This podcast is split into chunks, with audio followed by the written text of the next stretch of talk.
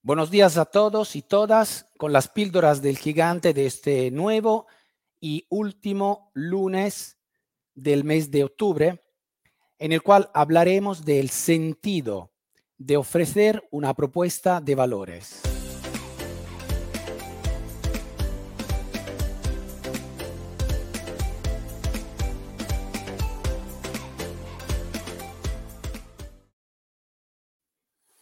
Y como siempre, nuestro hábito antes de empezar cualquier actividad es lo de proyectarnos, pararnos un momento. Muchos de vosotros ya lo han hecho eh, a principio del día, levantándose.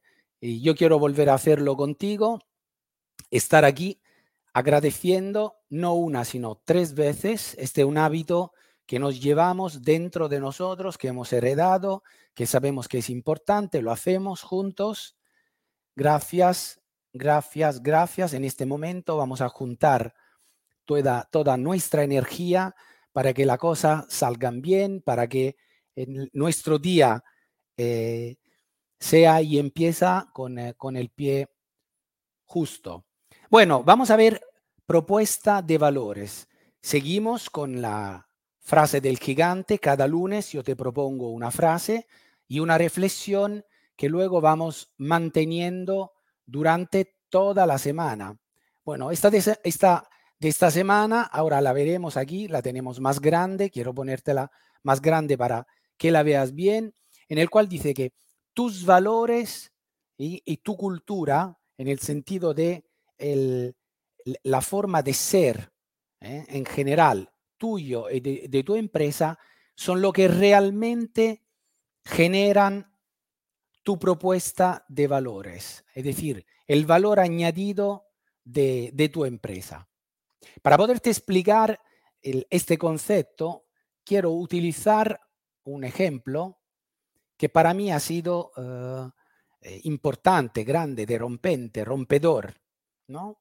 Y utilizamos la historia de iPod y de Steve Jobs.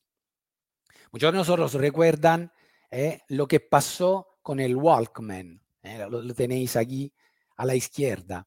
Este objeto que revolucionó el mundo de la música, porque tú podías llevarte por fin contigo eh, la música y, acompañarte, que esta emociones te acompañaran, que no fuera solo en el coche. En la película Jobs, en la segunda película de Steve Jobs, también se ve el joven Steve dentro del jardín de, de la empresa en, California, que tuve también la oportunidad yo de visitar, y, estuve allí viéndolo, es, como en la película, está el bar eh, donde él tomaba, tomaba su desayuno y luego estaba afuera en, estos, en el jardín, eh, estas mesitas donde él trabajaba y dibujaba con el Walkman. Y en la película, él cuenta de que estaba harto de no poder escuchar tanta música como él quisiera, como lo tenía en el coche, y llevar consigo eh, la oportunidad de llevarse esta emoción. De allí la revolución del, del iPod. ¿Qué significa todo esto? ¿Qué valor tiene todo esto? El pensar de dar relativamente también a un deseo propio, realizar el sueño mm, a, a, tus clientes, es decir, regalarle, dedicarle algo tuyo que sea para, para ellos. Te voy a contar una historia, en este caso eh, mía, de lo que yo mismo eh, en, en, los años he podido hacer, porque yo también empecé a, trabajar como tú eh, por dinero, por necesidades, buscando un trabajo, solucionando el problema, problema económico de pagar un alquiler, de poder pagar comida y lo que es necesario para, para vivir.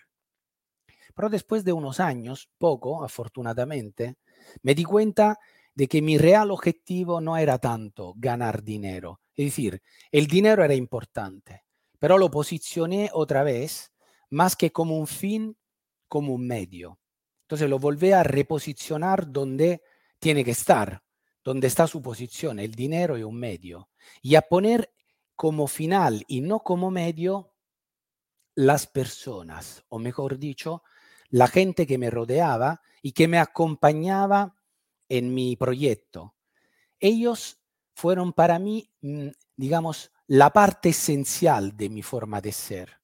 Y entonces, más que vender pisos, y de allí empezó la famosa frase, no vendemos pisos, mi, concentración, mi deseo y mis emociones se enfocaron solamente en un gran y único objetivo, que era lo de poder ofrecer a gente joven como yo, en aquel momento yo tenía 21, 22 años, la posibilidad de poder realizar sus sueños, es decir, ofrecer trabajo a las personas y ayudarle a realizar un sueño.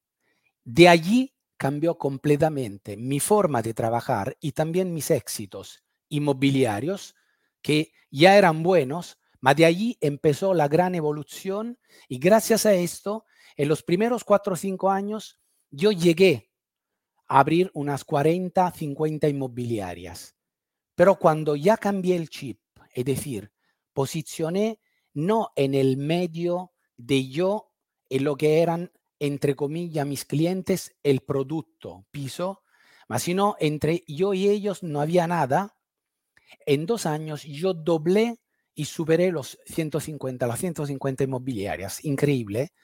Y en el año 94, es decir, después de nueve años que yo había empezado, tenía un, un equipo de 850 personas, porque en Roma, en aquel momento yo trabajaba en Italia, antes de mudarme, transferirme definitivamente a España en el año 95, yo hice un evento y mi equipo por completo eran 850 personas. Imagínate, por lo tanto, qué significa cuando tú quitas el producto entre tú y tus clientes y le ofreces directamente algo de emociones. ¿Me estás siguiendo? Esto es lo que quiero decirte. En programación neurolingüística enseñamos esto. Yo lo puse por lo tanto, en el trabajo, o sea, en el mundo inmobiliario, de no poner el producto entre tú y tus clientes. No vendemos pisos, no vendemos producto. Tu atención va directa a ellos. ¿Por qué?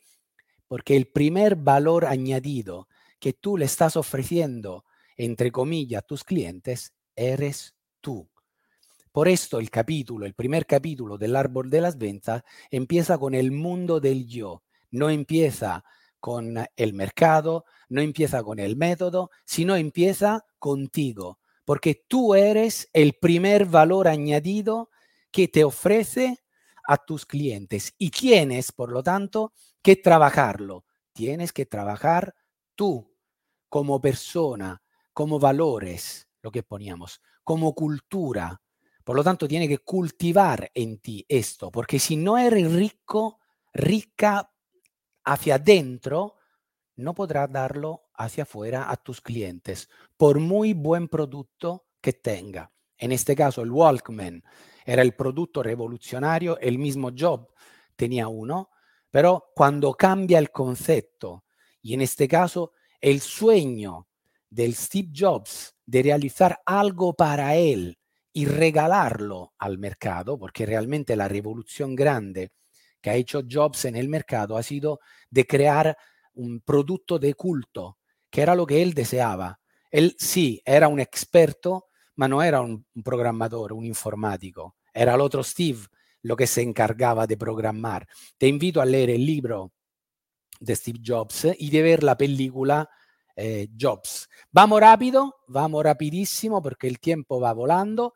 Segunda parte de las píldoras del gigante. Por lo tanto, vemos que estamos entrando eh, en la cuarta eh, quincena, marca lo que te toca hacer en cuanto a reunión de hoy, cierra la semana, como siempre, calcula tus puntos, divídelo, repártelo por cinco. Esto lo digo también a quienes es del sector inmobiliario que me están siguiendo mucho. Dice, la segunda parte, Nello, no la entiendo. Ponte en contacto conmigo, no te preocupes. También si eres nuevo y quiero saludar a todos los chicos, la chica que me acompañaron en el Emocionate, en la masterclass, que ha sido fantástica esta semana.